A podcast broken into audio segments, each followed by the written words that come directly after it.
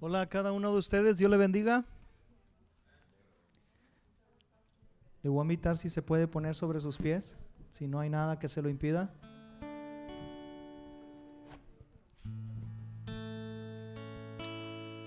Quiero decirle que este es el mejor lugar en este momento donde usted puede estar. Y la razón es porque estamos a punto de comenzar a alabar y adorar al único Dios verdadero. Dice la palabra que Él creó los cielos y la tierra. También dice la palabra que todo fue hecho por Él y que Él nos hizo a nosotros y no nosotros a nosotros mismos.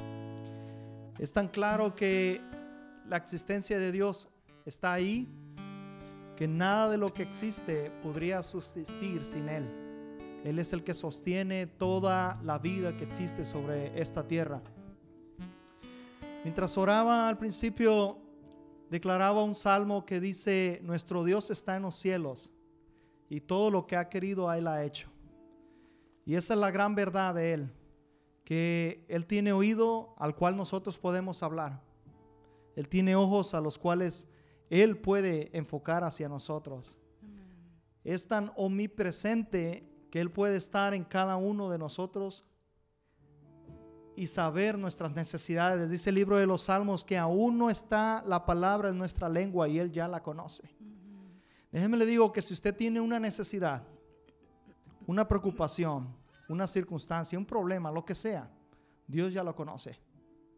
No hay nada que Dios no conozca. Pero Él ha prometido que si usted se deleita en darle a Él la alabanza, la honra, la gloria, Él tendrá cuidado de usted. Uno de los apóstoles inspirados decía, por nada estéis afanados, por nada estés preocupado, porque Él tiene cuidado de nosotros. Sabe, nuestro diario vivir trae luchas, trae circunstancias que pueden provocar el intervenir en que nosotros podamos tener esa cercanía hacia Dios. Y si en el transcurso de esta semana ha sucedido algo así, yo le quiero invitar a orar. Y Él nos invita a que nos acerquemos al trono de su justicia con confianza. Porque Él no es un Padre condenador, sino Él es un Dios, un Padre de misericordia. ¿Sí? Señor, te doy gracias por permitirnos estar en este lugar. Gracias, Señor, porque es tu misericordia, Señor, que nos ha traído en este lugar. Señor Jesús, no hay nadie como tú. Quiero orar, Señor, para que nos mires con agrado en tanto levantamos alabanza y adoración para ti. Señor, te adoramos. Perdona nuestras faltas, Señor. Exaltamos Perdona nuestras rebeliones. Perdónanos, Señor, nuestras flaquezas. este. Queremos levantar manos santas y corazones de sinceros ante ti, Señor. Te doy gracias en el nombre de Jesús, tu Hijo amado, nombre que es sobre todo nombre, nombre sin igual. Amén.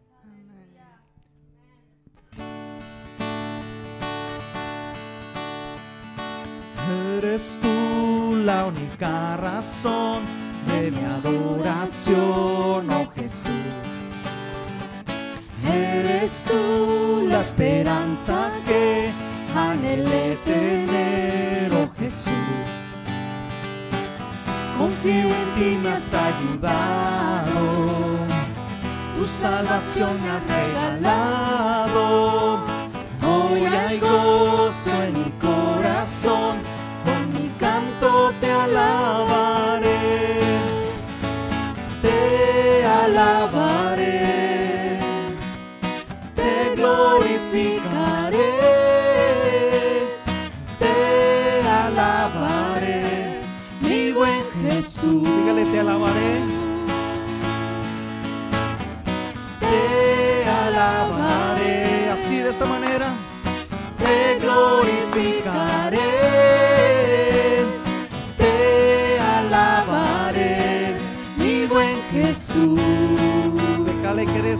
adoración.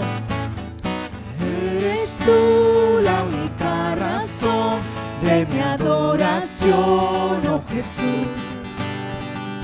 Eres tú la esperanza que anhelé tener, oh Jesús. Confío en ti, me has ayudado, tu salvación me has regalado. Hoy hay con mi canto te alabaré, te alabaré.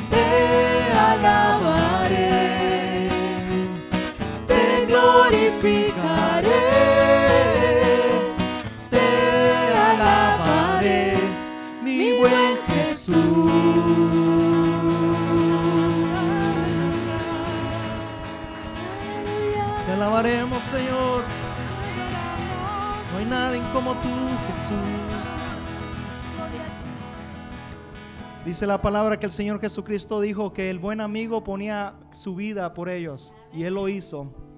Él fue la cruz del Calvario por nosotros. Amén. Amén. ¿Cuántos quieren alabar al Señor? Te.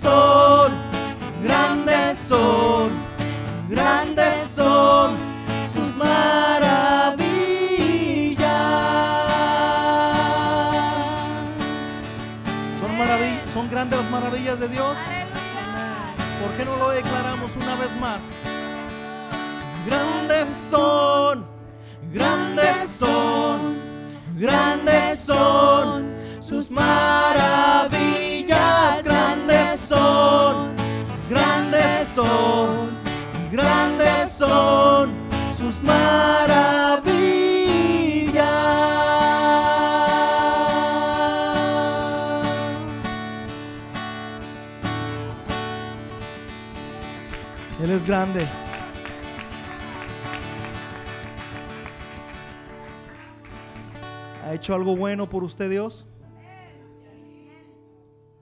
¿Ha hecho algo bueno por usted Dios?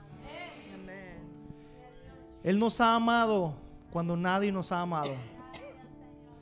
El día de hoy estamos aquí porque su misericordia se renovó, dice la palabra, sobre buenos y malos. Le quiero invitar a cantar el próximo canto, el cual hace una invitación a Dios a que cambie nuestra vida todo aquello que interviene para que nuestro caminar no sea conforme a la voluntad de Dios.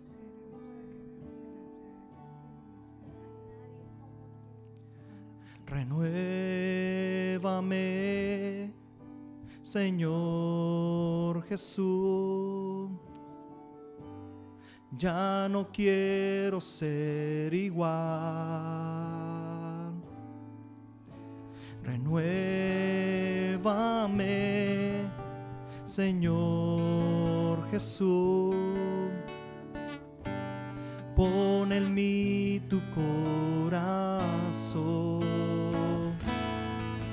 Porque todo lo que hay dentro de mí necesita ser Señor. Porque todo lo que hay dentro de mi corazón necesita más de ti. Dígale, porque todo lo que hay, porque todo lo que hay dentro necesita ser cambiado, Señor. Porque todo lo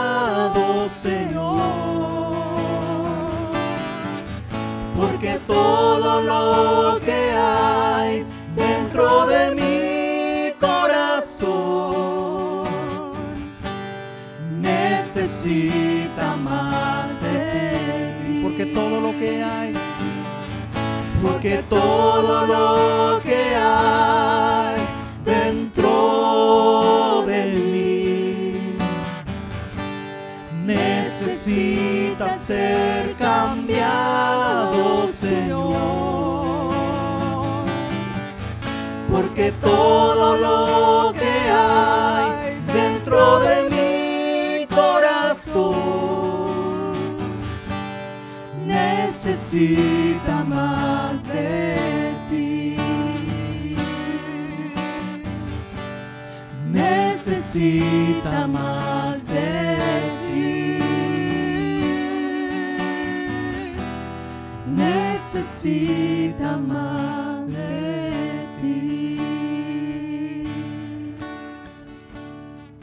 necesito ser renovado por ti cada momento. Declaro mi total dependencia de ti, Señor. Declaro lo que dijo tu siervo, Señor. ¿A quién iremos? Si solamente tú tienes palabras de vida eterna.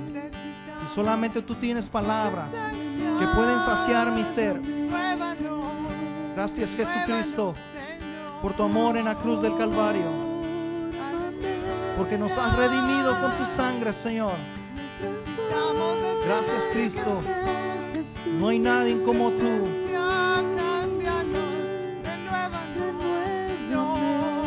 En gloria, en gloria te veo. Cuanto más te conozco, quiero saber más de ti. Dios.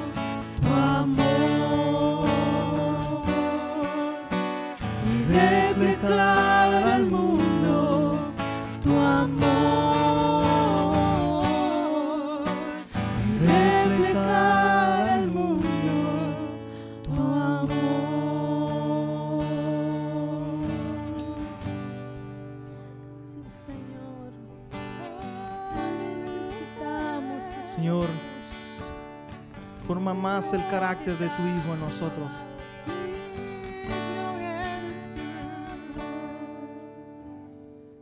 La razón, Señor, que podemos vivir en victoria es porque tu gloria, Señor, permanece para siempre. Eres el Dios de misericordia. Eres el, Dios, el Dios de perdón, Señor. Que has mostrado tu amor como nadie más lo ha hecho, Señor. Nadie más ha dejado su trono de gloria y ha tomado nuestro lugar. Te alabamos, Señor, por lo que tú eres. Porque eres Dios. Porque no hay nadie como tú. Porque todo lo que has querido hacer lo has hecho, Señor. Alabanzas a tu nombre, Señor Jesús. Gracias porque tu nombre es esperanza. En ti hay esperanza. En ti hay sanidad. En ti hay salvación. No hay nadie como tú, Jesús. Señor. Creo que es innegable el declarar que este mundo necesita más de Dios. Apenas en esta semana podíamos contemplar esa triste noticia de cómo 18 personas les arrebataron la vida.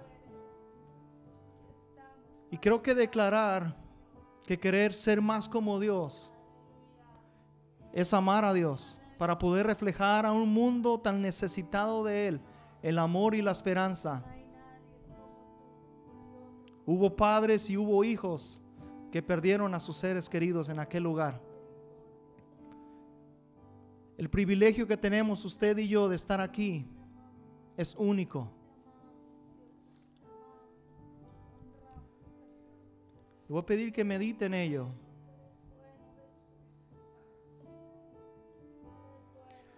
Hace unos cuantos días le preguntaba a un amigo mío, ¿tú crees que Pedro realmente lo dijo de su corazón que él iría a la cárcel por Jesús? ¿Que él no le negaría? Y yo le decía a él, yo creo que sí. Yo creo que él sí, sí sintió de su corazón decirle aquello. Pero Jesús también sabía que vivimos en una carne débil y que el espíritu está dispuesto, pero la carne no. Pero cuando miramos a un Pedro lleno del Espíritu Santo después del día de Pentecostés, nunca más volvió a negar a Jesús. Nunca más se atrevió a decir, no lo conozco. Le invito a conocer más a su Dios. Le invito más a conocer no la historia de Jesús, sino al Jesús de la historia. Al que resucitó hace más de dos mil años y dice la Biblia que está a la diestra del Padre. Yo voy a invitar que por última vez declare este canto. ¿Sabe, hermano? Este canto me traslada a 26 años atrás, cuando yo era un niño y cantaba este canto en medio de la congregación. Y significaba mucho este canto para mí, por lo que dice.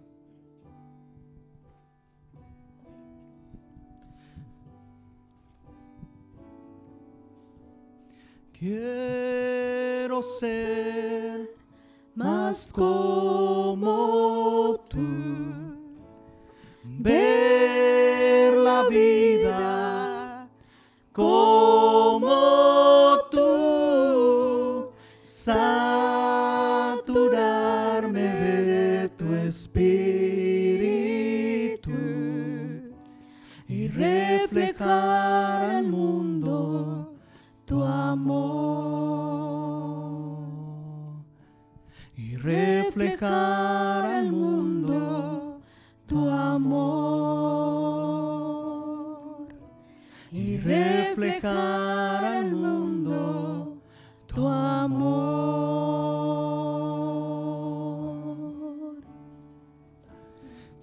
gracias. No me canso, Señor, de darte las gracias. Gracias por las familias que se encuentran en este lugar. Gracias, Señor. Gracias. Porque tú las has citado en este lugar con un propósito. Y es que te conozcan a ti, al Dios verdadero, Padre. Señor, te agradezco por el bien y la misericordia que tú nos has extendido. Gracias, Señor, porque hemos transcurrido una semana de bendición, Señor. El alimento no ha, hecho, no ha sido falta, Señor, en nuestra mesa. La salud, Señor, está con nosotros. Y sobre todo, Señor, tu Hijo amado está con nosotros. La presencia de tu Espíritu Santo está con nosotros, Señor. Quiero orar, Señor, por los diezmos y las ofrendas, Señor. Y quiero orar, Señor, para que muy dentro del corazón de cada uno de mis hermanos, Señor, haya gozo, Señor, en dar de lo mucho que tú has puesto, Señor, en sus manos. Pero también quiero orar, Señor, por aquel que esté pasando una necesidad, ya sea de enfermedad, ya sea de trabajo, ya sea familiar, o aún, Señor, luchando por sostener su fe. Yo quiero orar, Señor, para que tú te reveles más a ellos. Gracias, Dios. Usa, Señor, con sabiduría, Señor, a tus siervos, Señor, quienes manejan las finanzas, Señor, de la congregación, para que sean usadas, Señor, para beneficio de tu obra. Gracias, gracias por lo mucho que nos das. Gracias porque vivimos en la libertad de poder alabar tu nombre. En el nombre de Jesús, tu Hijo amado, muchas gracias. Amén. Mientras recogemos las ofrendas, quisiera que cantáramos el último canto. Que mientras cante, medite en la letra de este canto. Dice el libro de los Salmos que cantemos con sabiduría. Hay momentos tan especiales junto a ti, Señor. Hay momentos tan especiales junto a ti, Señor, en los que puedo sentir tu presencia, en los que puedo recostarme en ti, en los que puedo yo tomar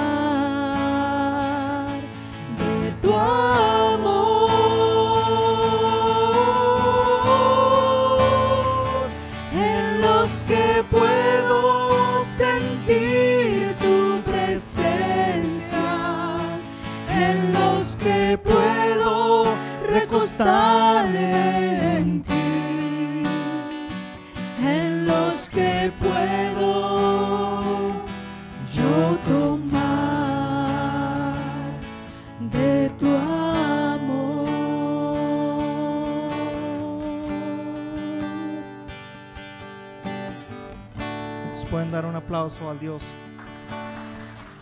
Al único Dios que vive y reina.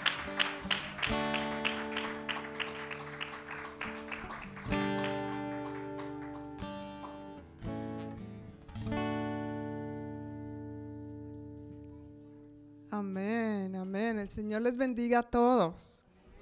Bienvenidos una vez más a su casa. Por favor, tomen asiento.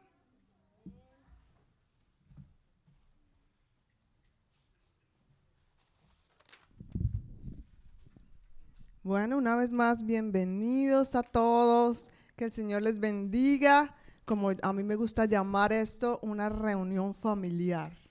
¿sí? Porque somos parte de una sola familia, tenemos un mismo Padre, adoramos a un mismo Dios y es una gran bendición que podemos eh, tomar tiempo para adorar juntos al Señor, como cantábamos ahorita. Hay momentos tan especiales, ¿verdad? Donde podemos sentir la presencia de Dios, donde podemos expresar nuestra adoración, donde podemos poner las peticiones delante del Señor y sabemos que Él nos escucha, ¿verdad? ¿Cuántos saben que Dios nos escucha? Amén. Dios es un Dios bueno y siempre fiel. Pues bienvenidos a todos una vez más. Quiero por favor preguntar si hay alguien que nos visita por la primera vez que levante su mano.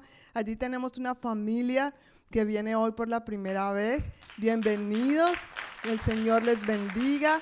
Papá, mamá y tres hijos, ¿verdad? Ok, pues bienvenidos. El Señor les bendiga. Por aquí tenemos a alguien más.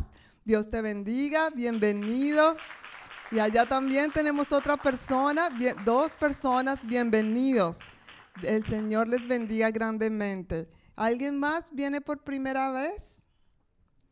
El resto de la familia, ¿verdad? Pues bienvenidos a todos. Por favor, los que están por ahí alrededor de las personas nuevas, acérquense y dale un gran abrazo de bienvenida, ¿verdad? Un caluroso abrazo de bienvenida, que conozcan más parte de, esta familia. Así que esperamos que este sea un día de mucha bendición para cada uno de ustedes. Amén. Bueno, tenemos algunos anuncios el día de hoy. El primero tiene que ver con el Festival de la Cosecha, el martes 31 de octubre, a las 5, de 5 y 30 a 8 y 30 de la noche. Solamente para aclarar, nosotros no celebramos Halloween, eh, pero hace mucho tiempo, eh, recuerdo rápidamente, porque no puedo tomarme mucho tiempo, ¿verdad, mi amor? Eh, ah, hace mucho tiempo un pastor tuvo esta visión acerca de que ver que las familias venían y tocaban a su puerta y decía, ¿qué vamos a hacer con estas personas que están en la calle pidiendo dulces, celebrando Halloween? ¿Qué vamos a hacer con estas familias? ¿Nos vamos simplemente a, a esconder? Y yo me acuerdo que una vez eh, era chistoso porque con los niños como que tocaban y tocaban y ya era hora de, de acostarlos y seguían tocando y seguían tocando. Es una buena oportunidad para conectar con la gente. Y este pastor americano dijo, eh, tenemos que hacer algo y proveer un lugar seguro donde las familias en vez de estar en la calle, traerlos a la iglesia y poder aprovechar para compartir el Evangelio, para compartir a esas personas de la luz de Cristo. Y así, y él cuenta en su testimonio que él fue alcanzado en un lugar así, en una iglesia que abrió sus puertas para, y mientras él estaba por allá, él venía por los dulces, pero detrás de los dulces y de los disfraces y todo eso, el Señor alcanzó su corazón. Así que la iglesia siguió con esa visión por muchos años.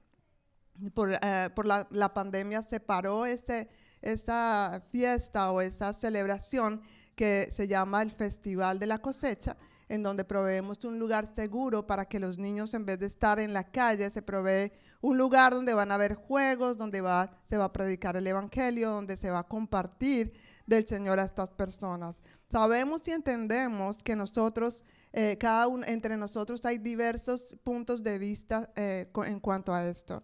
Si tú no tienes paz, no estás eh, como obligado de asistir. Eh, pero si tú quieres participar y traer a tu niño esta noche o invitar vecinos para que ellos, esto pueda ser una herramienta para que ellos lleguen al Señor y conozcan al verdadero Dios. Me encantó cuando Filiberto nos, nos animó. Es- esto es una bendición estar juntos porque vamos a adorar al verdadero y único Dios. Entonces, eh, es una bendición. Esto será el martes 31 de octubre, como lo he dicho, de 5 y media a 8 y 30 de la noche. No tiene que inscribirse, simplemente llegue. ¿sí? Simplemente asista.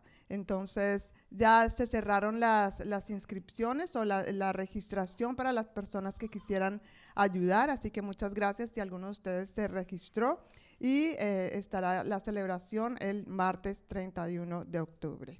El siguiente anuncio tiene que ver con un- una conferencia para jóvenes que se llama Mask Off. Esta conferencia es organizada, bueno, solamente para darles un rápido contexto, a nivel nacional hay un ministerio de jóvenes que se llama, se llama Next Gen, ¿sí? Es, se llama, es como la siguiente generación. Pero en cada eh, zona o distrito tienen un líder que organiza diferentes, la idea es organizar diferentes eventos para que las demás iglesias de la denominación cuadrangular nos unamos eh, para que los jóvenes hispanos tengan este espacio también. Es, es don- un espacio en donde se conocen las dos culturas, porque obviamente entendemos que nuestros jóvenes navegan en esas dos aguas del inglés y el español, entonces allá no solamente se habla inglés, se habla spanglish, entonces donde los jóvenes se sienten cómodos hablando los dos idiomas y eso es chévere para ellos, ¿no? Eh, es una conferencia que se llevará a cabo el viernes 10 de noviembre a las 7 de la noche y el sábado 11 de 10 de la mañana a 10 de la noche. Es como un mini retiro, digámoslo así, pero no van a dormir en la iglesia. Eh, eh, es para jóvenes entre los 11 y 25 años, o sea, los que están en middle school y college. Y será en la iglesia Hogar de Fe en Arbon, donde está, pastorea el pastor Carlos Padilla. Para esto no requiere, no tiene ningún costo, pero sí necesitamos saber si hay jóvenes interesados, por favor, que nos dejen saber para nosotros poder hablar con los organizadores y ellos puedan estar preparados de cuántos jóvenes están interesados en ir y asistir a este evento. ¿Está bien? Si tienes más preguntas, comentarios, eh, déjanos saber. O por favor, eh, puedes en su boletín que recibieron a la entrada, todos ya tienen este papelito, ¿sí? Eh, si no tienes este papelito, por favor, levanta tu mano. La hermana Sabelia, Asael, por aquí también. Gustavo. Muy bien, en este, en este boletín tú puedes encontrar en la parte de atrás los anuncios, lo que acabo de anunciar, pero también en la parte de adentro tienes las notas de la prédica, de la predicación. Entonces es una bendición porque así en la semana cuando tú busques al Señor en oración, tú puedes allí tener tus notas para repasar lo que Dios te ha hablado. Y un último anuncio es eh, recordar a los, a los integrantes del equipo técnico si por favor al final se pueden quedar para una reunión de 20 o 30 minutos después del servicio. También queremos anunciar y abrir eh, las puertas para aquellos que quisieran apoyar este ministerio. Necesitamos personas en este ministerio. Si a ti te llama la atención, eres parte de la iglesia y te llama la atención ser parte de- del equipo técnico, por favor déjanos saber. Y al final del servicio puedes quedarte a la reunión para que tengas un poco más de información. ¿Está bien? ¿Está claro? Bueno, pues entonces ahora quiero pedir a los niños entre los 5 y los 12 años. Van a la escuela dominical. Ellos están hoy con la profe Ana Gladys y Perlita. Y también queremos decir que si hay mamás con bebés chiquitos de 0 meses a 4 años, las madres con bebés pequeñitos, tenemos un salón para ellas donde ellas pueden de pronto estar con sus bebés, amamantar a sus bebés, cambiar a sus bebés. Y allí tenemos un televis- televisor grande donde a través de esta tableta estamos proyectando la predicación para que las mamás puedan estar cómodas allí con sus bebés mientras mm, escuchan también de este tiempo esta predicación. ¿Está bien? ¿Está todo claro? Preguntas, comentarios con el pastor, ya saben. Dios les bendiga. Amén. Gracias, mi vida. Muy buenas tardes para todos. Dios les bendiga. Eh, qué bueno ver rostros nuevos. Bienvenidos nuevamente a los nuevos. Mi nombre es John Martínez. Eh, tengo el privilegio de pastorear esta hermosa congregación, la congregación hispana de la Iglesia del Noroeste. esperamos que sean eh, tan bendecidos, animados y edificados como el resto de los que ya somos parte de esta familia. Gracias por acompañarnos. Gracias por acompañarnos hoy. Pues mi esposa dijo que preguntas o comentarios conmigo, pero le faltó decir que quejas y reclamaciones con ella. Hemos estado viendo por varios eh, meses ya nuestra serie de enseñanzas acerca del libro de, los Hechos. Hemos llegado a Hechos capítulo 10. Eh, vimos eh, como la mitad de ese capítulo hace dos domingos. Hoy vamos a estar viendo la segunda parte de este capítulo. Eh, allí vemos que un hombre llamado Cornelio tuvo una visión de parte de Dios. Y de este hombre Cornelio se mencionan unas cualidades bien tremendas, bien llamativas, que, muchos de nosotros necesitamos cultivar también en nuestra vida. Eh, se dice de este Cornelio varias cosas bien, bien eh, interesantes e impresionantes. Y aún siendo un hombre tan ejemplar, algo que podemos darnos cuenta, teniendo tan buenas cualidades y siendo tan ejemplar, este hombre necesitaba escuchar el mensaje del Evangelio. Por otro lado, vemos o vimos también que eh, al día siguiente de Dios darle esta visión a Cornelio, le dio la visión a Pedro. Le dio una visión a Pedro también. Y en esta visión, básicamente, el Señor le mostraba a Pedro un gran lienzo o sábana descendiendo del cielo con toda clase de animales ahí, ¿verdad? Con toda clase de animales eh, que bíblicamente se conocen puros e impuros. Y la voz que Pedro escuchaba era, Pedro, Pedrito, mata y come. Y por supuesto Pedro dijo, ni loco. No, él no dijo eso, pero dijo, no, no, yo, no voy a comer eso. ¿verdad? Porque aquí hay mezcla de todo tipo de animales y obviamente compartí hace dos domingos de un poquito, no entré en detalles, pero de estos animales que los judíos consideraban impuros y los que consideran puros y obviamente era contra sus creencias en ese sentido. Pero por medio de esta visión, eh, Dios le estaba revelando que las buenas noticias del Evangelio no eran solamente para los judíos, sino también para los gentiles, a quienes ellos consideraban eh, impuros de, una u otra manera. Los, judíos se creían y hoy en día todavía algunos se creen de mejor familia.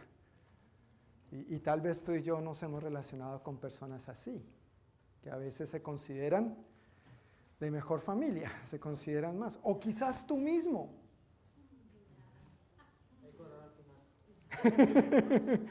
quizás tú mismo antes de Cristo mirábamos a otros por encima del hombro, pero Cristo llegó a nuestras vidas y ahora nos damos cuenta que a los ojos de Dios todos somos iguales. Amén. Y sus buenas noticias son para todos por igual.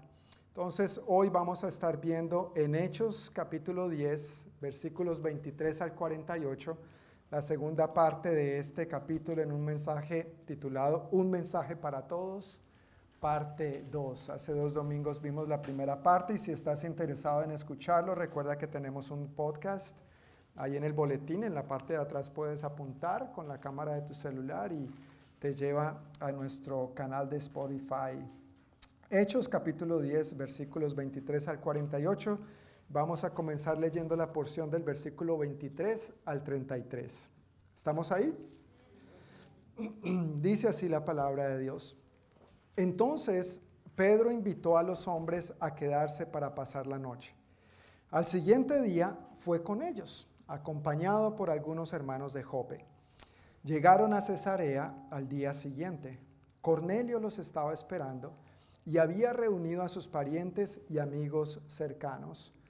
Cuando Pedro entró en la casa, Cornelio cayó a sus pies y lo adoró. Pero Pedro lo levantó y le dijo, ponte de pie, yo soy un ser humano como tú. Entonces conversaron y entraron en donde muchos otros estaban reunidos. Pedro les dijo, ustedes saben que va en contra de nuestras leyes que un hombre judío se relacione con gentiles o que entre en su casa. Pero Dios me ha mostrado que ya no debo pensar que alguien es impuro o inmundo. Por eso, sin oponerme, vine aquí tan pronto como me llamaron. Ahora díganme por qué enviaron por mí. Cornelio contestó, hace cuatro días yo estaba orando en mi casa como a esta misma hora, las tres de la tarde. De repente, un hombre con ropa resplandeciente se paró delante de mí. Me dijo, Cornelio, tu oración ha sido escuchada y Dios ha tomado en cuenta tus donativos para los pobres. Ahora envía mensajeros a Jope y manda llamar a un hombre llamado Simón Pedro. Está hospedado en la casa de Simón, un curtidor que vive cerca de la orilla del mar.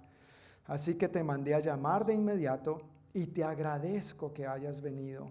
Ahora estamos todos aquí delante de Dios, esperando escuchar el mensaje que el Señor te ha dado. Padre, muchísimas gracias por tu palabra. Gracias por este tiempo una vez más y gracias por tu presencia, Espíritu Santo. Tú has prometido guiarnos a toda verdad y oramos que este sea un tiempo en el que experimentemos esto, que tú nos guías a una verdad más amplia, más profunda, a un mayor conocimiento acerca de ti, no solo para tener más información, pero para ser más como tú para que nuestras vidas sigan siendo transformadas a tu imagen y semejanza. Háblanos, por favor, Señor, en el nombre de Jesús. Amén. Amén. Ellos estaban delante de Dios esperando escuchar el mensaje que el Señor le había dado y nosotros también estamos aquí en lo mismo, ¿verdad? Estamos delante de Dios reunidos esperando escuchar el mensaje que el Señor ha puesto para nosotros hoy. Pues en esta primera porción quiero que veamos que había una preparación de parte de Dios hacia Pedro para el cumplimiento de la visión. Eh, parte de lo que acabamos de leer es lo que ya habíamos leído hace dos semanas, así que no voy a entrar en, muchos detalles, pero básicamente leímos, o el último versículo en el que quedamos hace dos domingos, el versículo 22, Cornelio, después de que recibe la visión de Dios y la obedece inmediatamente, envía a tres de sus eh, mensajeros, dos sirvientes, un soldado que tenía a su cargo, hacia Jope, de Cesarea a Jope, para buscar a, a Pedro, que se estaba hospedando en la casa de otro hombre llamado Simón. Cuando llegan ahí, entonces estos mensajeros le dicen a Pedro por qué están ahí y qué era lo que había visto su Señor. Y entonces comienza el versículo 23 diciéndonos que Pedro invitó a los hombres a quedarse para pasar la noche y emprender el viaje al día siguiente. Pero eso no ocurrió de la noche a la mañana. Recuerda, los judíos se creían de mejor familia. Consideraban a los no judíos como algo impuro, algo con quien no podían juntarse, con quien no podían compartir ni convivir. Pero esta preparación que Dios había venido llevando a cabo con Pedro fue lo que propició que Pedro en ese momento les abriera las puertas para que entonces se quedaran aquella noche ahí con él. En Hechos capítulo 8, por ejemplo, y eso lo vimos hace eh, varios meses cuando estábamos en Hechos 8, vimos que Pedro y Juan fueron enviados a Samaria. De Jerusalén subieron a Samaria. Y allí, estando en Samaria, oraron por los creyentes en Samaria y les impusieron las manos para que recibieran el Espíritu Santo. Ahora, recuerda, para ellos era orar por la chusma. Chusma, chusma, chusma. ¿Sí? Para ellos eh, los samaritanos eran la chusma. Pero después de lo que estaba aconteciendo en sus vidas y de recibir el mensaje del Evangelio y la transformación del poder del Espíritu Santo, ellos decidieron no contestar el teléfono, sino ir a Jerusalén. ¿Cuál, teléfono está sonando? Si nos pueden hacer el favor de ponerlo en silencio. Estamos en confianza, así que gracias por darme la libertad de compartir esto desde el púlpito. No es un regaño, pero a propósito, si de pronto alguien tiene su teléfono en eh, sonido, le agradezco si lo puede poner en vibrador o en silencio, como, como prefiera. Pero Pedro ya había ido a Samaria anteriormente Y recordemos que si bien judíos y samaritanos tenían muchas cosas en común, eh, eran como el agua y el aceite. Samaritanos y judíos eran como el agua y el aceite, completamente compatibles. No, para nada. Apenas se juntaba el uno con el otro, yo por aquí, tú por allá. Y varios ejemplos que, o bueno, varios no, dos ejemplos muy puntuales que vemos en la Biblia de esas relaciones tan cercanas, estrechas y amorosas. Por supuesto, estoy diciendo esto sarcásticamente. Dos ejemplos que vemos de esto claramente en la palabra es Juan capítulo 4 y Lucas capítulo 10. Juan 4, el encuentro de Jesús con la mujer samaritana. ¿No es cierto? Eh, una hermosa historia, muchos detalles, pero solamente para tu información. Y el otro caso, bien conocido también por todos nosotros, Lucas capítulo 10, es eh, la historia que Jesús cuenta acerca, o la parábola acerca del buen samaritano. Estas dos historias muestran las relaciones tensas entre judíos y samaritanos, pero Pedro ya había ido en Hechos capítulo 8 allá y había orado por esta gente, se había regocijado por lo que Dios estaba haciendo entre ellos y muchos samaritanos recibieron el Espíritu Santo también. Luego en Hechos capítulo 9 vemos a Pedro yendo de Jerusalén a Lida y mientras estaba en Lida lo mandaron a llamar de Jope. ¿Recuerdan esta historia? En Lida también un hombre que llevaba paralizado ocho años, Dios lo usa para sanarlo. Mientras está ahí, lo mandan a llamar de Jope porque una querida hermana, discípula, eh, Dorcas, había fallecido. Él va allá y mientras está ahí, en Jope, entonces se queda a vivir en la casa de un Simón, un tal Simón que era un curtidor de pieles. Y este es un detalle interesante también. Entre Hechos capítulo 9 y Hechos capítulo 10, y creo que parte del 11, se menciona por lo menos tres veces que Pedro estaba donde este Simón, curtidor de pieles. Y ese es otro detalle interesante, por medio del cual Dios fue preparando a Pedro para que eventualmente accediera a ir a Cesarea a reunirse con Cornelio. Un curtidor es el que, trabaja con la piel de animales muertos. Y ese oficio era considerado un oficio impuro. Gracias a Dios que no vivimos en esos tiempos, ¿verdad? Porque si no, imagínense, tal vez no podríamos juntarnos con cierta gente, yo no sé cómo sería, ¿no? ¿Qué haríamos para ponernos zapatos de, piel o, la correa de piel, ¿no? Los niños estarían felices, papá, no puedes darme con la correa porque es impuro, no lo hagas. Bueno, no les damos a los niños con la correa, algunos tal vez sí, pero era considerado un oficio impuro. Y para que tengamos una idea de lo que esto implica, de lo escandaloso que esto era, que Pedro se estuviera quedando en la casa de un curtidor, es como cuando Jesús estuvo en la casa de Mateo y de Saqueo. ¿Se acuerdan? ¿No es cierto? Jesús le preparan un banquete, Jesús acude donde Mateo, imagínate, Mateo había entregado su vida a Jesús, en otro momento fue saqueo, ambos ladrones, digo, recaudadores de impuestos, acaban de entregar su vida a Cristo, están arrepentidos de lo que han hecho. Y por supuesto, pues a los que iban a invitar a esos banquetes y a esas fiestas, a esas pachangas, eran a sus compinches, a sus compadres. ¿No es cierto? Y Jesús va y se mete allá en esa misma casa con ellos y los judíos. ¿Qué hace su maestro juntándose con esa chusma? Y ahí Jesús dice, es que no son los sanos. Y, puntualmente el sentido del, eh, griego es, perdón, del arameo es no los que son sanos, sino los que creen que son sanos los que piensan que son sanos, no son los que necesitan médicos, sino los que saben que están enfermos. Los que reconocemos nuestra necesidad de Dios, Dios viene a nuestro encuentro. Amén. Y eso requiere una posición de humildad, eso requiere, yo no soy más, tampoco menos, pero no soy mejor que nadie, todos estamos en igual condición delante de Dios, en una profunda necesidad de Él. Amén. Pero así de escandaloso era lo que Pedro estaba haciendo en ese momento y quizás otros lo hubieran criticado por eso. Entonces llegamos a Hechos capítulo 10 y vemos que cuando llegan los mensajeros de Cornelio, Pedro no solamente entabla una conversación con ellos, porque es que eso era la otra, a veces ni siquiera se dirigían la palabra, sino que los invitó a quedarse para pasar la noche y emprender el viaje al día siguiente. Hacía solo cuatro días, Pedro no hubiera hecho eso ni loco.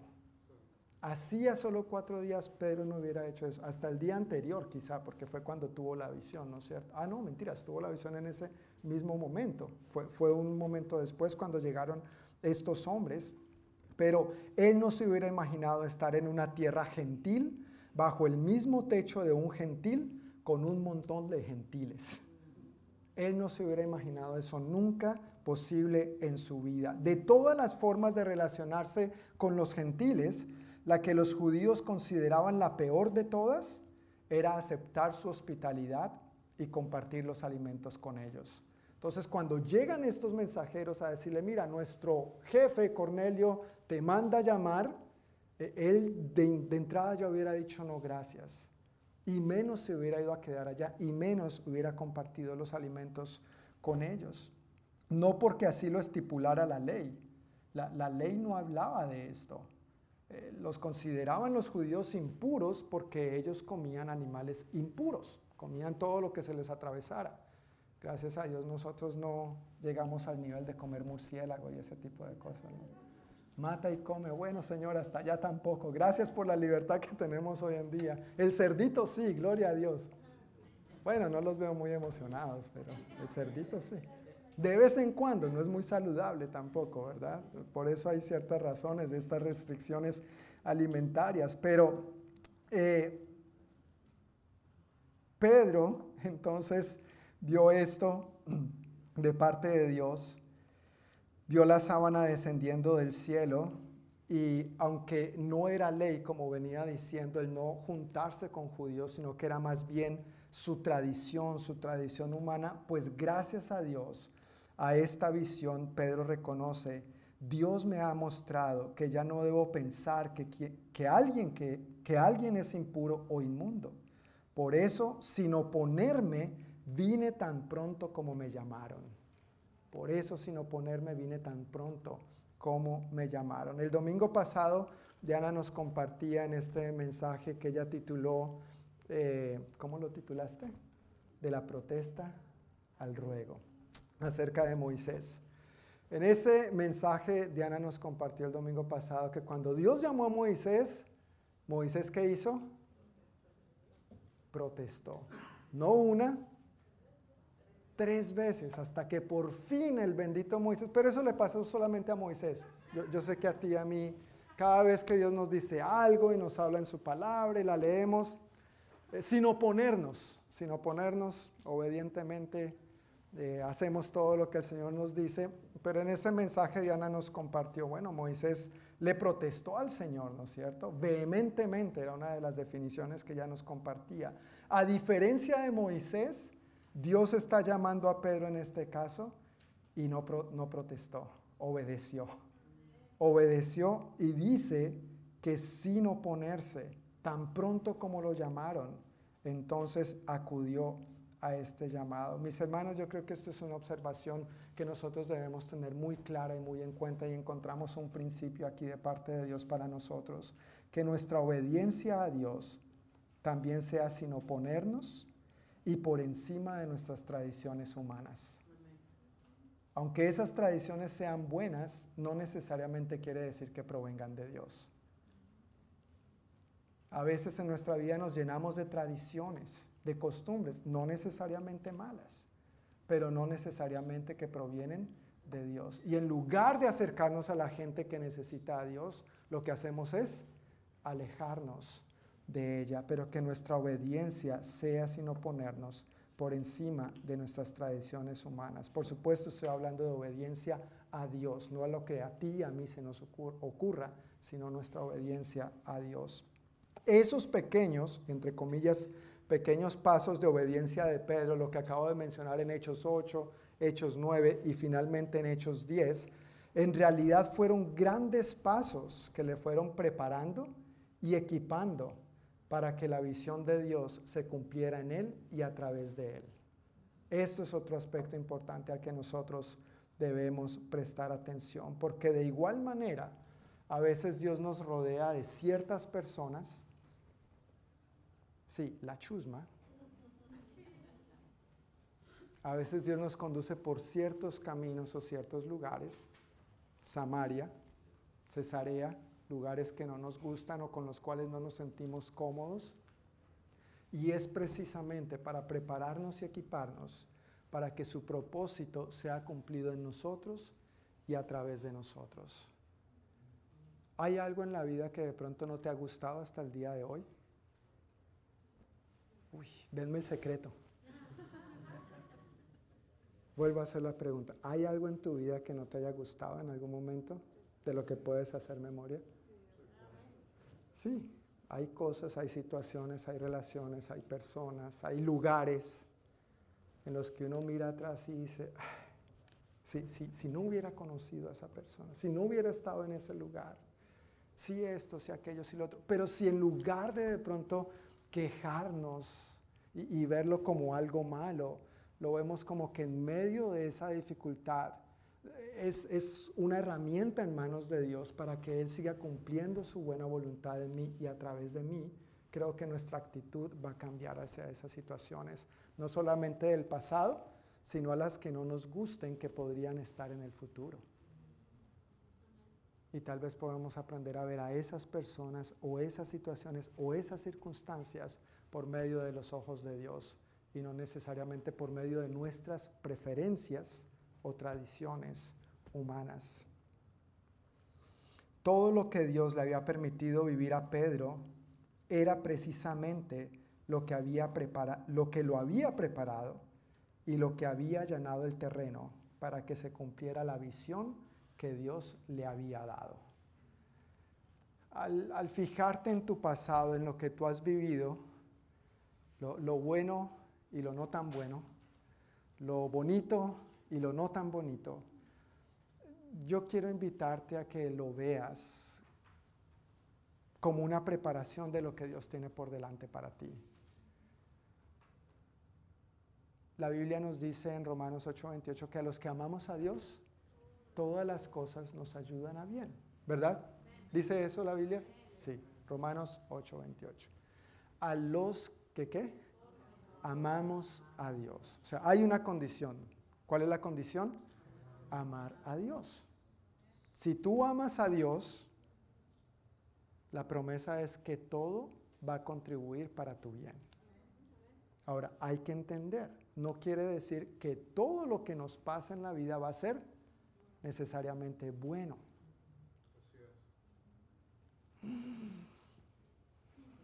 Esa es la parte que a veces no nos gusta tanto. La primera parte sí, amén, gloria a Dios. Pero ya cuando entramos en detalle un poquito con la segunda parte, pero Dios es bueno. Y tú estás en las manos de Dios. Y no hay mejores manos que en las de Dios para tú y yo estar.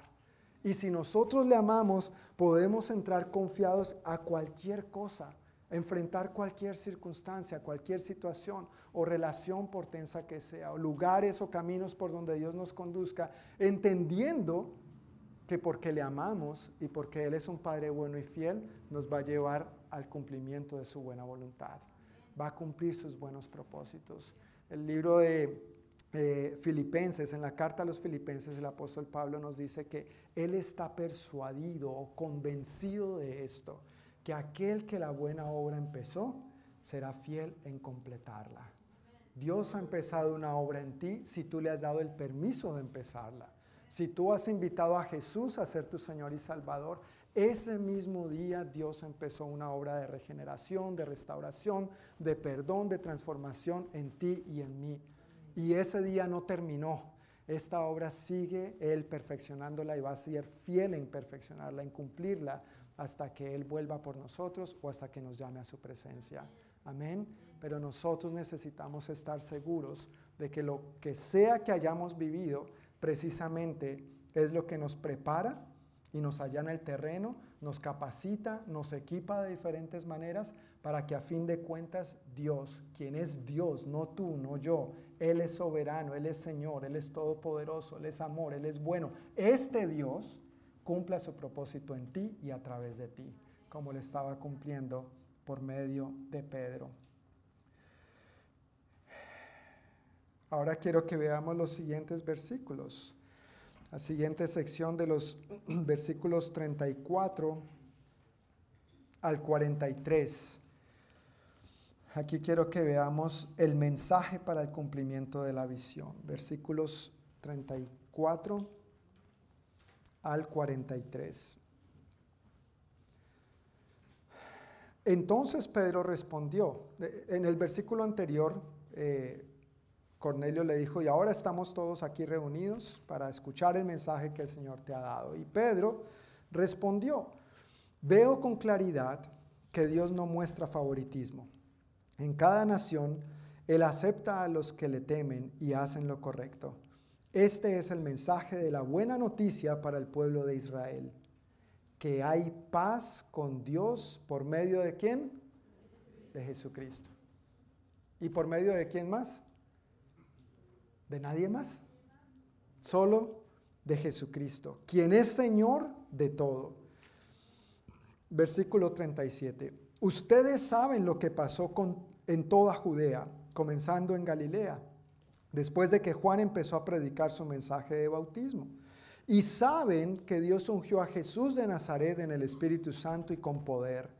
Después Jesús anduvo haciendo el bien y sanando a todos los que eran oprimidos por el diablo porque Dios estaba con él. Y nosotros, los apóstoles, somos testigos de todo lo que él hizo por toda Judea y en Jerusalén. Lo mataron colgándolo en una cruz, pero Dios lo resucitó al tercer día. Después Dios permitió que se apareciera, no al público en general, sino a nosotros, a quienes Dios había elegido de antemano para que fuéramos sus testigos. Nosotros fuimos los que comimos y bebimos con Él después de que se levantó de los muertos. Y Él nos ordenó que predicáramos en todas partes y diéramos testimonio de que Jesús es a quien Dios designó para ser el juez de todos, no solo de los judíos, no solo de los gentiles, sino de todos, de los que están vivos y de los muertos. De Él dan testimonio todos los profetas cuando dicen que a todo el que cree en Él se le perdonarán los pecados por medio de su nombre. A todo el que cree en Él se le perdonarán los pecados por medio de su nombre. Para la visión que Dios le había dado a Pedro, Dios le había confiado un mensaje Dios le había dado y le había confiado un mensaje. Y ese mensaje está bien condensado, bien resumido en la frase que leímos en el versículo 36, que hay paz con Dios por medio de Jesucristo. Ese es el mensaje que Dios había confiado a Pedro y ese es el mensaje que Dios sigue confiando a sus creyentes hoy en día. Ese es el mensaje. La buena noticia del Evangelio fue y sigue siendo el mismo. El mensaje es Jesús. No ha cambiado ni va a cambiar. El mensaje que Cornelio necesitaba fue Jesús. Y el mensaje que la humanidad necesita sigue siendo Jesús. Nada ha cambiado. Y tú y yo, si tenemos a Jesús, tenemos la respuesta para compartir a todos aquellos en necesidad. Jesús, no hay ningún otro nombre que pueda salvar fuera de Él. El mensaje no eres tú, el mensaje no soy yo, el mensaje no es nada ni nadie más. El mensaje es Jesús. Y aquellos que tenemos a Jesús no somos el mensaje, pero somos el mensajero. Somos los mensajeros de parte de Dios. De hecho, leímos hace un momento en la porción anterior que cuando Pedro llegó a donde Cornelio, eh, quiero hacer mención a esto porque Pedro entendía que él no era el mensaje, él era el mensajero. Pero cuando Pedro llegó a donde Cornelio, ¿recuerdan cómo lo recibió Cornelio?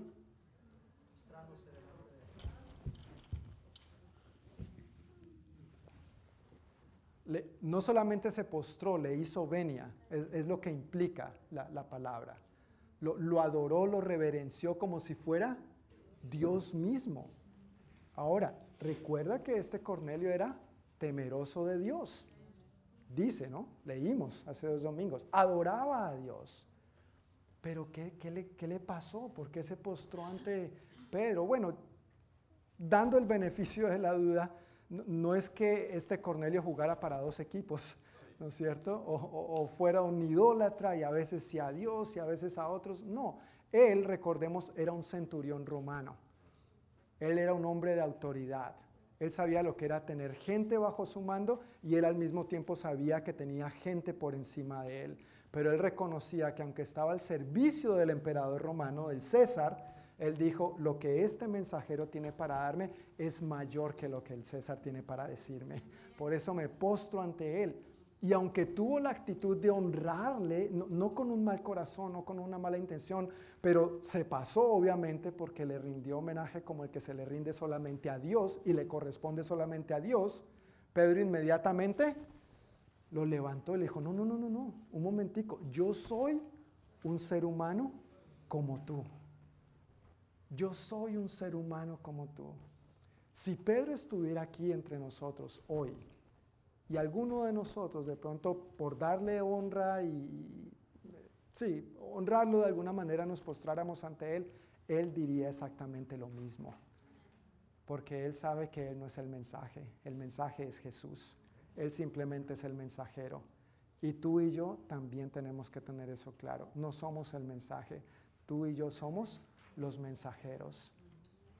Pedro lo tenía claro y es importante que nosotros hoy en día también. Sin embargo, es interesante cuántos hombres o mujeres a veces no rechazan ciertas venias y honores que les corresponde solamente a Dios. ¿Verdad? Hay que leer la Biblia, hay que darse cuenta de lo que ahí dice. Nosotros solo somos los mensajeros. Nosotros somos solo la herramienta en manos de Dios. Yo soy un ser humano como tú, le dijo Pedro a Cornelio. Y nosotros tenemos que entender que el mensaje es Jesús. Y solo ante Él es que debemos postrarnos como absoluto Señor y Salvador. Solo Él es Dios, solo es Rey, solo Él es Señor, solo Él es Salvador. Ni tú, ni yo, ni nadie, ni nada más puede salvar. Amén. Solo Jesús. Y Él es digno de que nos postremos ante Él. Ahora, este mensaje que Dios había confiado a Pedro, el cual ha confiado a todo aquel que ha entregado su vida a Cristo, este mensaje nos dice en este pasaje varios aspectos interesantes que yo quiero resaltar brevemente. En primer lugar, el versículo 34 nos deja ver que este mensaje no tiene favoritos. Ahí Pedro dice, veo con claridad que Dios no muestra favoritismo o que Dios no es imparcial. Per- Perdón, que Dios no es parcial, Dios es imparcial. Veo con claridad que Dios no muestra favoritismo. Para nosotros esto puede sonar obvio, ¿no es cierto? Porque tú y yo entendemos que Dios no tiene favoritos. ¿Sí entiendes eso? ¿Sí o no? Bueno, para que sepas, sí. Pero a veces uno piensa como que Dios tiene favoritos, Señor, ¿y por qué a ese sí y yo no? ¿No es cierto? ¿Y por qué a ese sí lo bendijiste y a mí? ¿Y yo qué te sirvo? ¿Y yo qué doy? ¿Y yo qué hago? Es que es por gracia, hermanos. Y Dios es el que sabe a quién sí y a quién no. Pero Dios está cumpliendo su buen propósito. Si descansamos y confiamos en esa verdad, no vamos a estarnos comparando con los demás. Dios no tiene favoritos. Todos somos igualmente amados. Dios no murió en la cruz más por unos que por otros. A eso es a lo que me refiero. La misma sangre que Dios derramó por ti la derramó por todos. Amén. Es la misma que nos limpia por igual a todos. Es la misma por, por medio de la cual, por su gracia, somos bendecidos de diferentes maneras. Así que para nosotros suena obvio, claro, todos somos iguales ante Dios, pero recuerda, Pedro tenía otra mentalidad y para Pedro esto que él está diciendo ahí estaba haciendo una revelación. ¡Ah! Dios también ama a los que no son judíos. Para él fue una gran revelación. Y a veces para nosotros, frente a algunas personas, también puede ser así. Dios también ama a ese sinvergüenza. Sí, Dios también ama. Y a la sinvergüenza también. Y a los sinvergüencitas y a los sinvergüenzotas. Porque por ellos Cristo también murió en la cruz. Solo que necesitan saberlo. Y tú y yo somos los llamados a contárselo. Amén. Tú y yo somos los llamados a contárselo. Pedro estaba entendiendo que aunque los profetas siempre muestran que Dios ha escogido al pueblo de Israel, y ahí él dice esto, de él dan testimonio todos los profetas, también es importante entender que Dios no escogió a Israel como un acto de favoritismo, sino como un acto de gracia, como un acto de gracia. Gracia que está al alcance de todo aquel que decida creer en Él. ¿Has creído en Él? Si has creído en Él, esa gracia está a tu alcance y va a seguir estando. Y si no has creído en Él, esa gracia también está para ti. Lo único que tienes que hacer es decidir creer en Él, como vamos a verlo en un momento. Esta frase que eh, Pedro dice ahí de que Dios no tiene favoritismo por nadie, me hace pensar en esas historias que solamente a algunos les pasa, a gente por ahí esporádicamente, ¿no es cierto? Cuando uno tiene... ¿Cuántos aquí no somos hijos únicos? Tenemos hermanos. La mayoría. Ok, vamos a invertir la pregunta. ¿Alguno aquí es hijo único entre nosotros? ¿Alguno aquí es hijo único? ¿No? Maravilloso. Porque no hay excepción. No sé si tú llegaste a pensar en algún momento de tu vida que tus hermanos, sí, mira, ya, mi esposa sabe, que, que tus hermanos eran los, ¿sí o no? ¿Lo llegaste a pensar? Y, es que mi papá consiente más a este sinvergüenza. No le decías así, por supuesto, pero en tu mente, ay, mira, ese sí le compraron estos tenis y a mí no. Bueno, pues es que tal vez ese necesitaba los tenis y lo bendijeron de esa manera y tú lo que necesitabas era ropa interior. Gloria a Dios también por la ropa interior que nos compran los papás. ¿No, es cierto? no quiere decir que papá y mamá no nos amen o no nos cuiden, pero son diferentes necesidades y ellos saben cómo atenderlas en medio de sus desafíos y limitaciones que experimentan también. Pero a veces con los hermanos tenemos estas luchas y pensamos, no sé por qué, que los otros siempre son los favoritos. Difícilmente uno se ve a sí mismo como el favorito, ¿no es cierto? Siempre el favorito es el otro. ¿Sí o no? Aunque de pronto uno por ahí muy creyéndose mejor que el otro, no, el favorito era yo, ¿no es cierto? Como, el cuento de... Eh, no, mentiras, no lo voy a hacer. No lo voy a hacer. Un, un, cuento inapropiado en este momento. No grosero, pero inapropiado en este momento. Pero yo recuerdo uno de mis hermanos me molestaba mucho, diciéndome, tú eres el recogido. Cruel. No se preocupen, ya lo perdoné y Dios ya me sanó. Dios ya me liberó y me restauró. Pero me la tenía, me, me molestaba, tú eres el recogido. Y hablaba con un hermano de aquí de la congregación en estos días y eh, descubrí que nos parecemos en muchas cosas y una de esas cosas que él decía es, a mí no me gustan mis pies ni los dedos de mis pies. Y, y, a mí tampoco me gustaban porque eso era una de las cosas de las que mi hermano más se burlaba de mí. Me decía, es que mira, tú eres el recogido, míranos los pies de todos, los tuyos son los más feos. Bueno, Dios ya me liberó de eso también.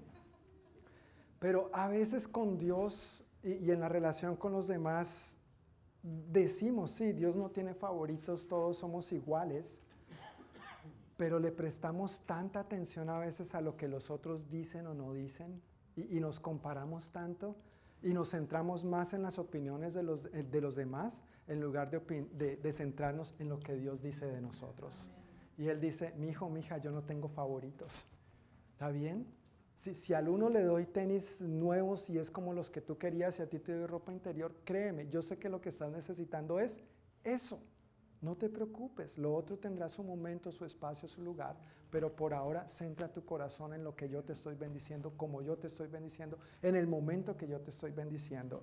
Pero es bueno darnos cuenta que todo es por gracia y en esa gracia de Dios no hay favoritismos. Amén. No hay favoritismos.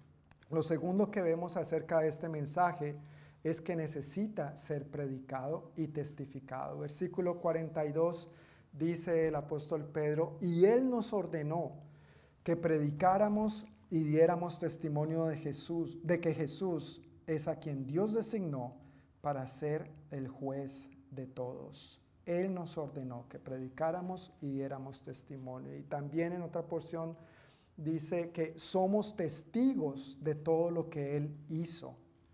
Somos testigos de todo lo que Él hizo.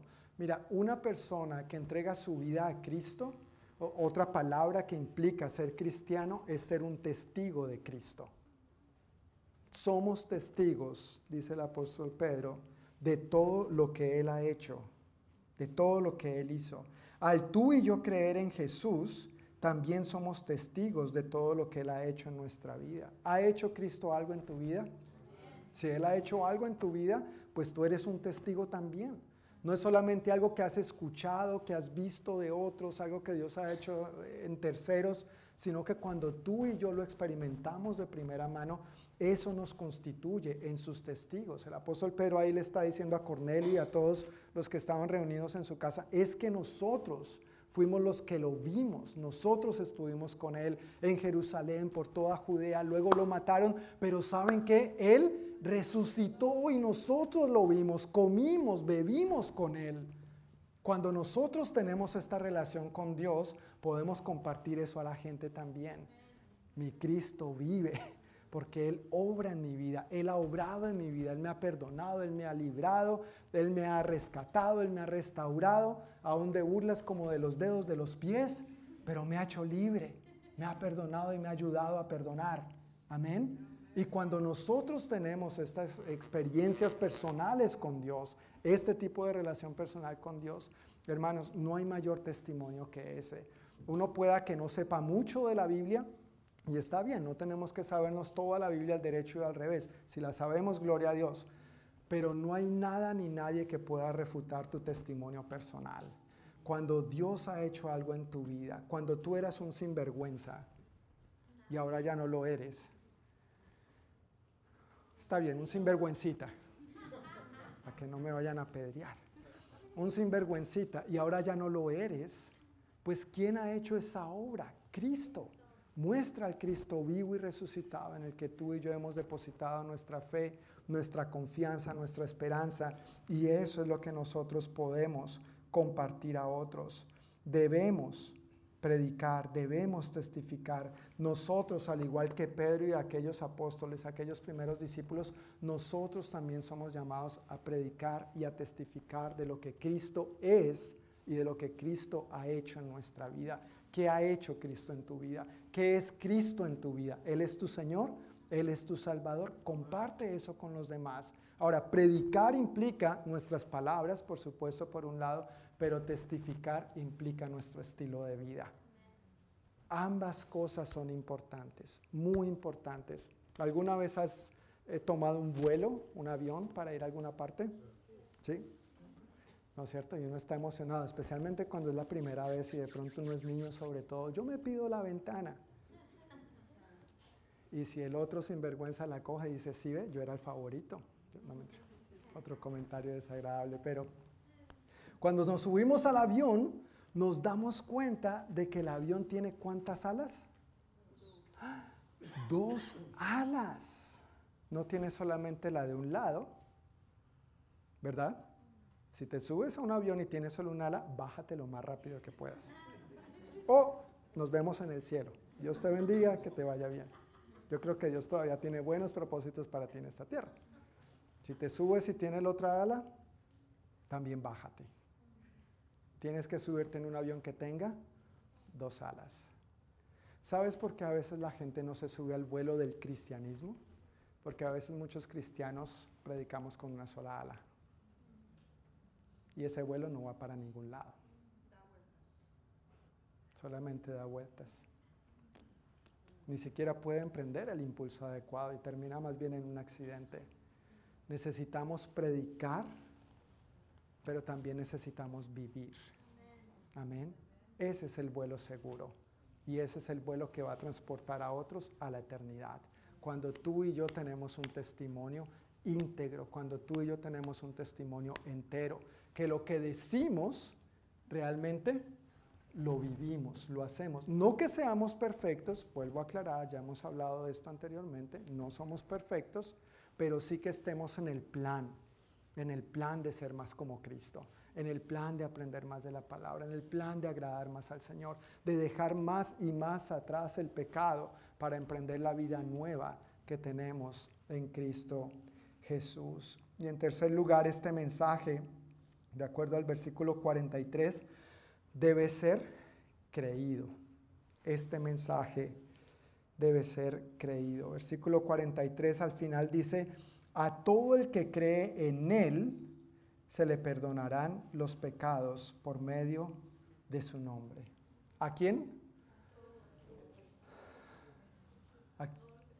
A, todo el que cree en Él se le perdonarán los pecados por medio de su nombre. Fíjate que en dos ocasiones, en esa porción que leímos, eh, si te diste cuenta, Pedro le dice a su audiencia, a Cornelio y a los que están en su casa, dos veces le dice, ustedes saben, refiriéndose a lo que el Señor eh, era, lo que el Señor había hecho, y, era obvio, o sea, la, la fama de Jesús recorrió tanto esas tierras, o sea, Jesús estuvo en Jerusalén, en toda la región de Judea, llegó, pasó por Samaria también.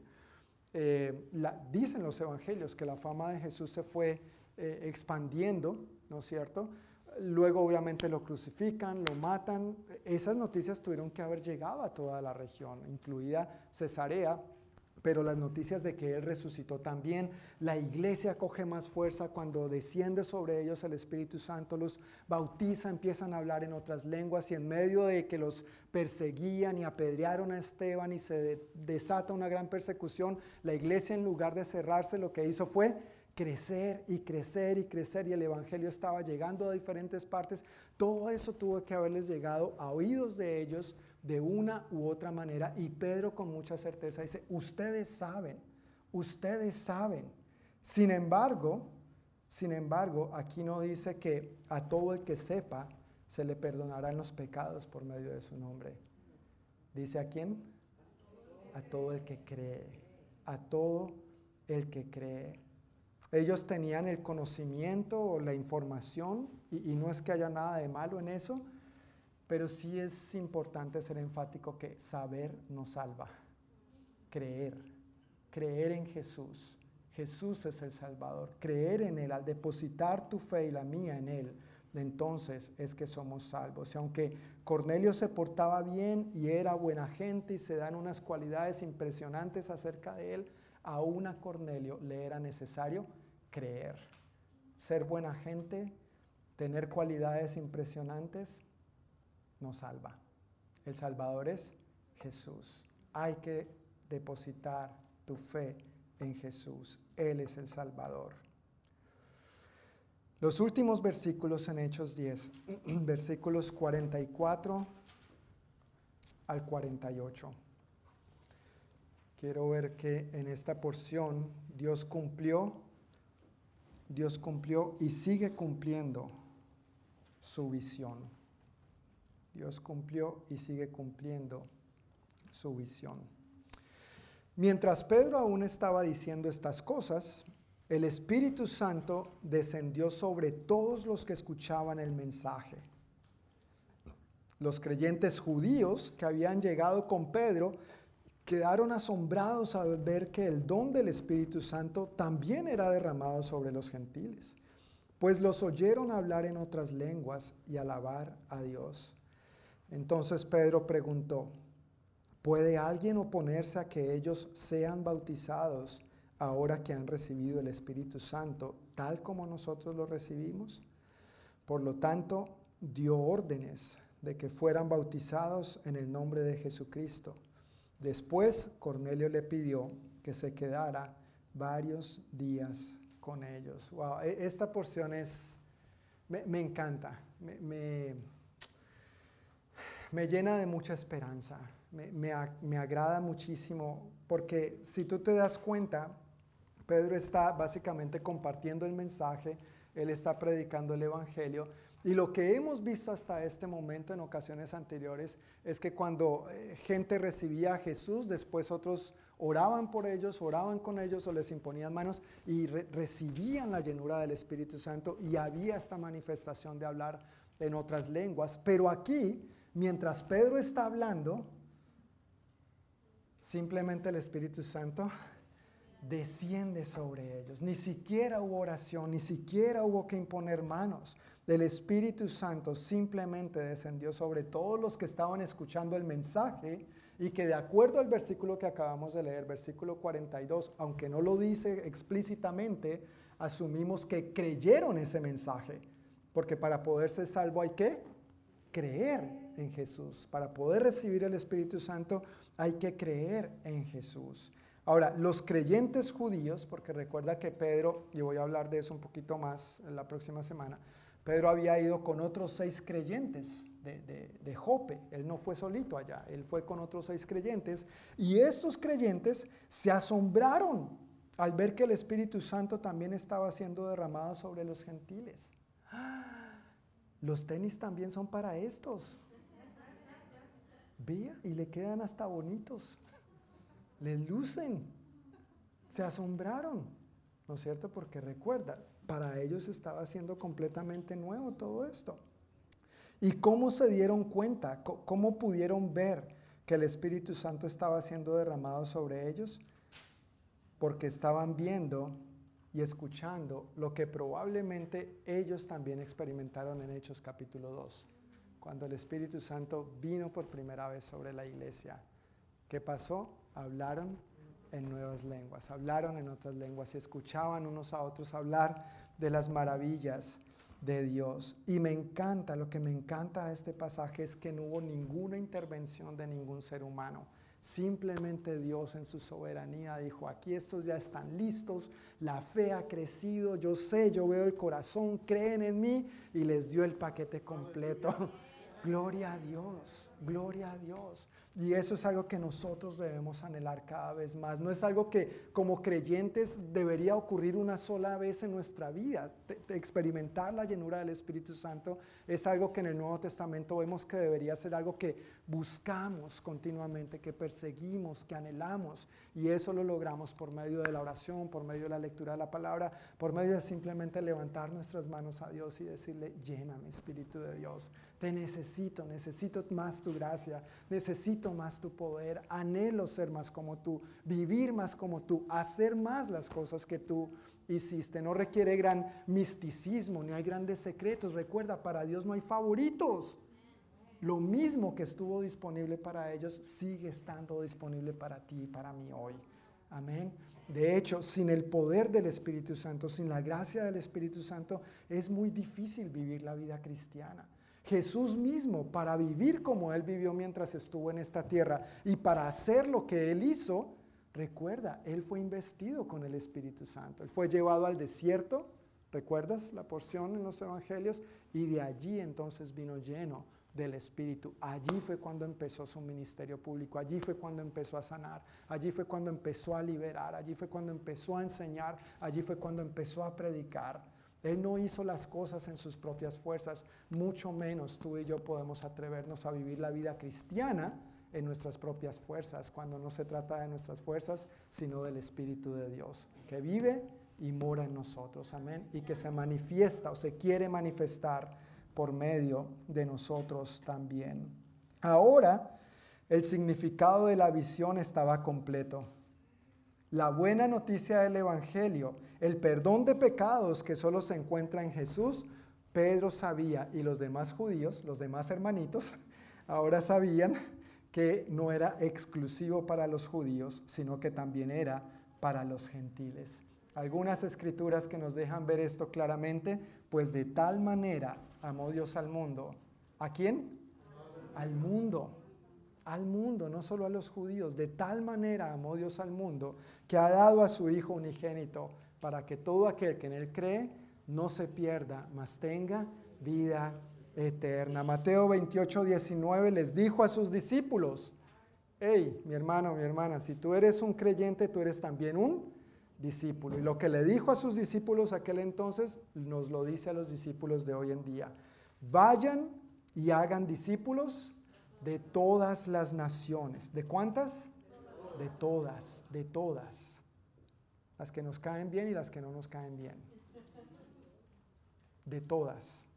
Bautizándolos en el nombre del Padre y del Hijo y del Espíritu Santo. Y Hechos 1.8, que fue una de las porciones que leímos cuando recién empezábamos, pero recibirán poder cuando haya venido sobre ustedes el Espíritu Santo. Y entonces serán qué?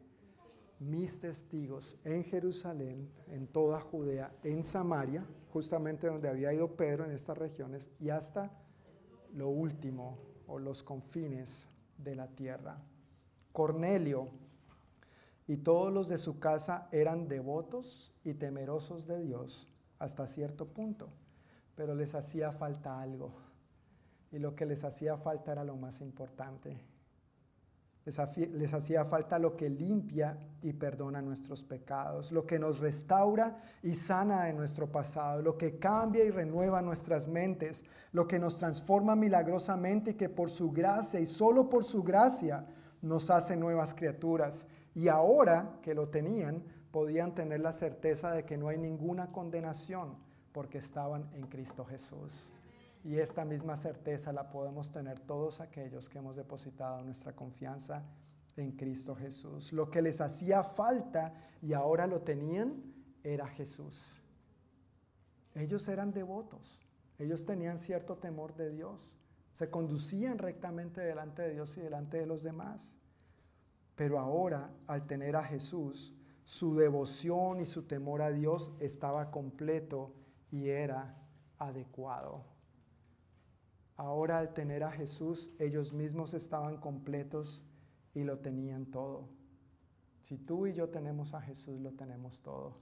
Y una muestra de ello es que recibieron al Espíritu Santo y fueron bautizados en agua inmediatamente, dando testimonio de la nueva vida que tenían en Cristo, identificándose con la obra, muerte, sepultura y resurrección del Señor.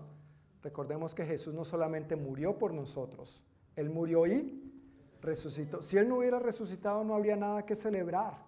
No tendríamos vida, no tendríamos perdón de pecados, pero porque Él resucitó, vive y reina, hoy podemos celebrar. Hoy podemos tener esta certeza, hoy podemos tener esta esperanza segura, segura. Así que nosotros, como su iglesia, disfrutamos de estas bendiciones también. Ellos recibieron el paquete completo y esta porción muestra lo que es el deseo de Dios la visión de Dios para aquel entonces, pero la visión de Dios para hoy también. La visión de Dios se cumplió en aquel entonces y siempre y cuando tú y yo respondamos obedientemente como Pedro, también su visión se va a seguir cumpliendo hoy en día. Amén. ¿Queremos ser más como Pedro? Yo sí. Y anhelo que todos nosotros como iglesia también. Este es otro pasaje también que nos deja ver que para uno bautizarse en agua, lo único que tiene que haber hecho es creer en Jesús. No hay ningún otro requisito bíblico.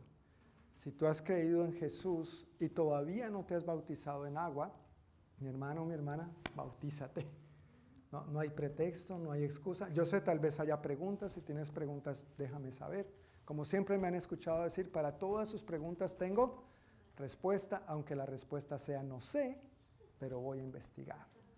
Pero en cuanto al bautismo en agua se refiere, mira que también hemos visto anteriormente, en hechos hasta ahora, la gente creía en Jesús, se bautizaba en agua y luego era bautizada en el Espíritu Santo. ¿Te has dado cuenta de ese cambio ahora? Aquí fue todo lo contrario. La gente creyó, no hubo necesaria intervención humana, recibieron el bautismo en el Espíritu Santo y después fue que Pedro dijo, oiga, pues ya que los tenis también son para ellos, pues ¿por qué no también que se bauticen en agua? ¿Cómo, podemos impedir que se bauticen en agua? Ellos también son de la familia. Y inmediatamente Cornelio y todos los de su casa se bautizaron. Qué, qué alegría. Y debe hacernos preguntar, ¿por qué a veces eso no pasa así hoy en día entre nosotros? ¿Será que hemos complicado mucho la cosa? ¿Será que la iglesia misma con nuestras tradiciones hemos revuelto demasiado el mensaje y la sencillez de la gracia de Dios? Porque cuando predicamos el Evangelio a veces le ponemos más trabas a la gente para que llegue al reino y se acerque al reino en lugar de ayudarles a entrar? Es como que los queremos hacer esperar afuera. No, Dios, Dios no tiene favoritos, su gracia es por igual para todos.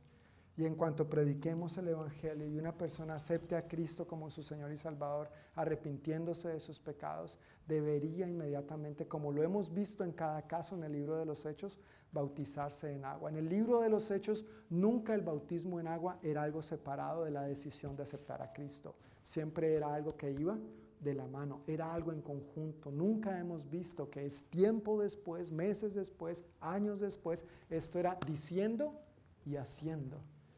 Decimos friendo y comiendo. Calientito, así es que es bueno, ¿no es cierto? Recién hecho, fresco. Igualmente, en la vida de creyentes, en la vida como cristianos, tenemos que propiciar estos momentos y animar a la gente a que experimente la llenura, el poder del Espíritu Santo en su vida. A manera de conclusión, y está allí en tus notas, quiero leer ese párrafo textualmente. Dice, la visión de Dios sigue siendo la misma y para que se siga cumpliendo es imprescindible que tú y yo comprendamos que este glorioso mensaje que hemos recibido y que Dios nos ha confiado no es solo para nosotros, es para que lo compartamos. De gracia recibimos y de gracia damos. Es imprescindible que comprendamos que no hay nada tan quebrantado que Dios no pueda restaurar. Amén. Es imprescindible que comprendamos que no hay nada tan perdido que Dios no pueda salvar, que no hay nada tan muerto que Dios no pueda vivificar. Poniéndolo en el contexto de Cornelio y, todos los de su casa y la visión que Dios le había dado, es comprender, que tú y yo comprendamos que no hay nada tan pagano que Dios no pueda santificar. O en los términos de la visión que Dios le dio a Pedro, es que tú y yo comprendamos que no hay nada tan inmundo que Dios no pueda limpiar. Tú y yo no somos mejores que otros que todavía no están limpios. Lo único que ha hecho la diferencia en tu vida y en la mía es la mera gracia de Dios derramada en la cruz del Calvario por ti y por mí. Y esa misma gracia es para todos aquellos que todavía andan sucios sin saber que el Padre ya ha provisto todo lo necesario para que anden no solo con tenis nuevos, sino con ropa nueva, de pies a cabeza. Amén, como tú y como yo. Quisiera invitarles, hermanos, a ponerse de pie, si nada se los impide ya casi para orar, pero hay algunas preguntas que quiero, por medio de las cuales quiero invitarnos a, reflexionar.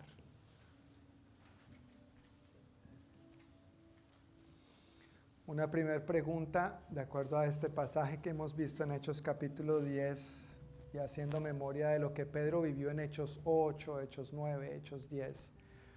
Quisiera que pienses de qué maneras crees que Dios te ha venido preparando para cumplir su visión en ti y a través de ti. ¿De qué maneras crees que Dios te ha venido preparando para cumplir su visión en ti y a través de ti? No necesariamente todo lo que hayas vivido, todo lo que te haya pasado eh, necesariamente es bueno, pero cuando rendimos eso a los pies de Dios, Recuerda, si tú amas a Dios, a los que aman a Dios, todas las cosas nos ayudan para bien. Esa es la promesa de Dios. Amén. Y tenemos que confiar en que, en que así va a ser. De hecho, Pedro no hubiera llegado ahí si no se hubiera desatado la persecución de la iglesia en Jerusalén. Entonces uno dice, ay, persecución, pero ¿cómo? Pero le ayudó para cumplir el propósito de Dios para él y para los demás por medio de él. Una segunda pregunta es, ¿cuáles son los Cornelios? ¿Cuáles son los Cornelios a los que Dios podría estarte llamando a compartirles su mensaje? Y a veces esos Cornelios son los que no nos caen tan bien, con los que en otro momento de nuestra vida no nos juntaríamos tan a primera mano y no, no compartiríamos con ellos porque son tan diferentes a nosotros y por supuesto ellos son los inmundos y nosotros los limpios. ¿No es cierto? Pero ¿cuáles son esos Cornelios? Y a veces esos Cornelios están bajo el mismo techo de nuestra propia casa, que todavía no han depositado su confianza en Jesús, que todavía no se han arrepentido de sus pecados, que viven su vida de una manera muy desordenada, pero que Dios precisamente te ha puesto ahí para que tú seas luz a ellos para que tú seas su instrumento para ellos.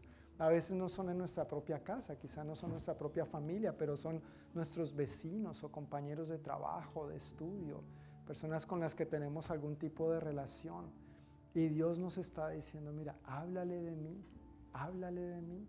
Lo que yo he hecho en ti lo quiero hacer en ellos también, pero tú y yo tenemos que responder obedientemente, sin demora, como Pedro lo hizo. Y por último, quiero hacer la pregunta de si has creído que solo por medio de Jesucristo puedes tener paz con Dios. ¿Has creído esto? ¿Has invitado a Jesús a ser tu Señor y Salvador? ¿Le has reconocido, le has confesado como tal? ¿Has entregado tu vida a Él? ¿Te has arrepentido de tus pecados? ¿Crees firmemente de que Jesús y solo Jesús es por medio de quien puedes tener paz con Dios. Jesús dijo de sí mismo, yo soy el camino, la verdad y la vida, y nadie viene al Padre si no es por mí. En Hechos 4.12 vemos que hay un solo Dios y un solo mediador entre Dios y los hombres, Jesucristo, hombre. Primera de Timoteo 2.5 habla básicamente de lo mismo. Solamente en Jesús tenemos salvación. ¿Es Jesús tu Salvador? Si no lo es, mira, es el día de tú aceptar a Jesús. Es el día de tú decir, Jesús, yo, yo te necesito, yo te reconozco, tú eres mi Señor y Salvador, me arrepiento de mis pecados. Es una sencilla confesión que debes permitir que brote de tu corazón. No hay misticismo, no hay secretos, no hay trucos en esto, es simplemente rendirte al Señor. No porque seas perfecto o porque vayas a ser perfecto, pero precisamente porque reconoces tu imperfección y tu gran necesidad. Entonces, si hoy estás listo y no has tomado esta decisión, invita a Jesús a tu vida. Solo puedes tener paz con Dios por medio de Él. Cerremos los ojos, inclinemos los rostros para orar y dar gracias a Dios. Señor, muchísimas gracias Gracias por tu palabra, gracias por tu presencia en nosotros y con nosotros, Señor. Gracias por lo que tú nos has hablado por medio de tu palabra, Dios. Nosotros levantamos nuestras voces llenos de gratitud a ti por quien tú eres y por lo que tú has hecho. Gracias, Señor, por dar aquel primer paso tan trascendental de tomar forma humana, de descender de tu trono a esta tierra para tomar nuestro lugar en la cruz del Calvario. No lo merecíamos, no porque seamos favoritos o mejores que otros, pero por tu gracia, porque nos amaste, porque de una manera desinteresada viniste, Señor, con el propósito de rescatar, de perdonar, de salvar. Ahora nosotros estamos aquí, Señor. Muchísimas gracias por tu perdón. Gracias por la vida nueva que nos has dado en ti. Gracias por el perdón Gracias por la libertad, gracias por la restauración, gracias por tu llenura, Espíritu Santo, gracias por dotarnos, capacitarnos y empoderarnos para vivir una vida realmente agradable a ti, no dependiendo de nuestras propias fuerzas, no de nuestra propia ilimitada inteligencia, sino dependiendo de tu poder, de tu poder, de tu gracia. Muchas gracias, Dios amado, por lo que tú has hablado a cada corazón en esta hora. Gracias por tocar cada corazón. Gracias por darnos un mayor entendimiento acerca de tu palabra y de esta porción que hoy hemos leído, Señor. Yo pido de igual manera, Espíritu Santo, que si entre nosotros hay alguien que todavía no te ha reconocido como su único y suficiente Señor y Salvador, que tú traigas la convicción en este momento y que esta o estas personas no salgan de aquí hoy, Señor, sin que tú les toques así como tocaste a Cornelio y a todos los de su casa, y que en este mismo momento crean esta verdad, Señor que respondan obedientemente ante ti de acuerdo a lo que tú tengas por delante para ellos, Señor. Llenos de ti, llenos de fe, llenos de las promesas de tu palabra, llenos del poder tuyo, Espíritu Santo. Toca los corazones, convence ahora mismo, Señor, que todo argumento que se haya levantado en contra tuyo, Señor, sea derribado en este momento en el nombre de Jesús y que cada uno, Señor, esté posicionado en una manera lo suficientemente humilde para reconocer que no es lo suficientemente bueno para hacer más o mejor que lo que tú hiciste por ellos en la cruz del Calvario. No hay salvador fuera de ti, no hay salvación fuera de ti, Señor. Gracias por este convencimiento y gracias por este entendimiento. Si este es tu caso, si hay alguien aquí entre nosotros hoy que hoy diga, sí, yo, yo necesito a Jesús, yo quiero invitarle a que ahí donde se encuentra levante su mano. Amén, Dios te bendiga, gracias, puedes bajar tu mano. Gracias Señor.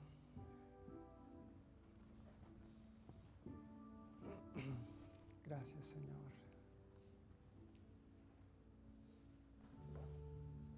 Mientras seguimos con esta actitud de oración, con los ojos cerrados, los rostros inclinados, quisiera preguntar una vez más, ¿hay alguien más que hoy quisiera invitar a Jesús a ser su Señor y Salvador si no lo ha hecho antes? Esto es una decisión entre tú y Dios. Solamente yo tengo mis ojos abiertos para ver si alguien levanta su mano, pero solo para aclarar, no me levantas la mano a mí, es a Dios. Gracias Señor. Gracias Dios.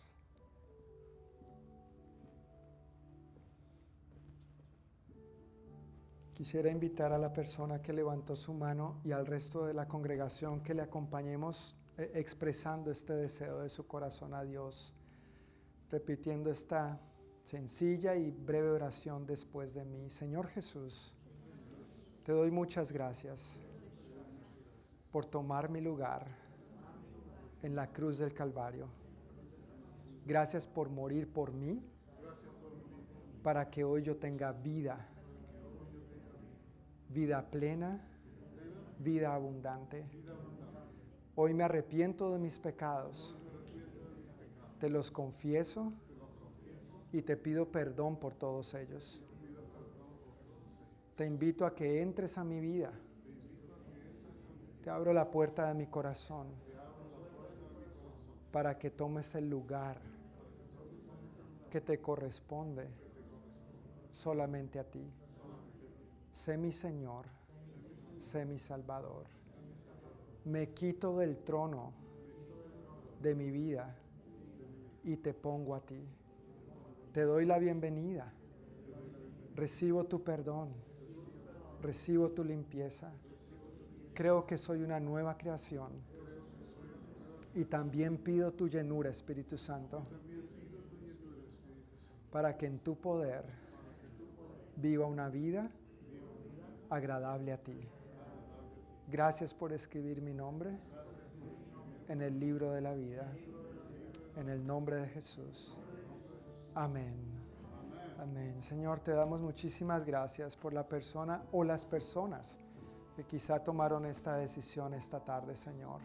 Pedimos que ahora mismo tú afirmes lo que ellos son en ti, que son tus hijos, que son tus amados, que por tu gracia son salvos, Señor, no porque ellos lo merezcan o sean lo suficientemente buenos, sino porque tú ya pagaste el precio y un precio alto. Diste tu vida, Señor, por ellos. Te damos gracias, Padre, les damos la bienvenida, los recibimos a la familia de la fe y oramos, Dios, que tus buenos propósitos sigan siendo cumplidos en ellos y a través de ellos. Y de igual manera oramos por todos nosotros, Dios, que nos ayudes a responder con obediencia a tu palabra, que hoy salgamos de este lugar más llenos de ti, más transformados en nuestro entendimiento, para que también, Dios, te veamos obrar más en nuestra propia vida y a través de nuestra vida. Te amamos, te damos a ti toda la gloria, Señor, y que en el transcurso de esta semana experimentemos tu bondad, tu protección y tu gracia en todo lo que tengamos que hacer y que con tu favor nos volvamos a reunir aquí el próximo domingo para seguir celebrando a tu nombre y seguir aprendiendo a ser más como tú. En el nombre de Jesús. Amén.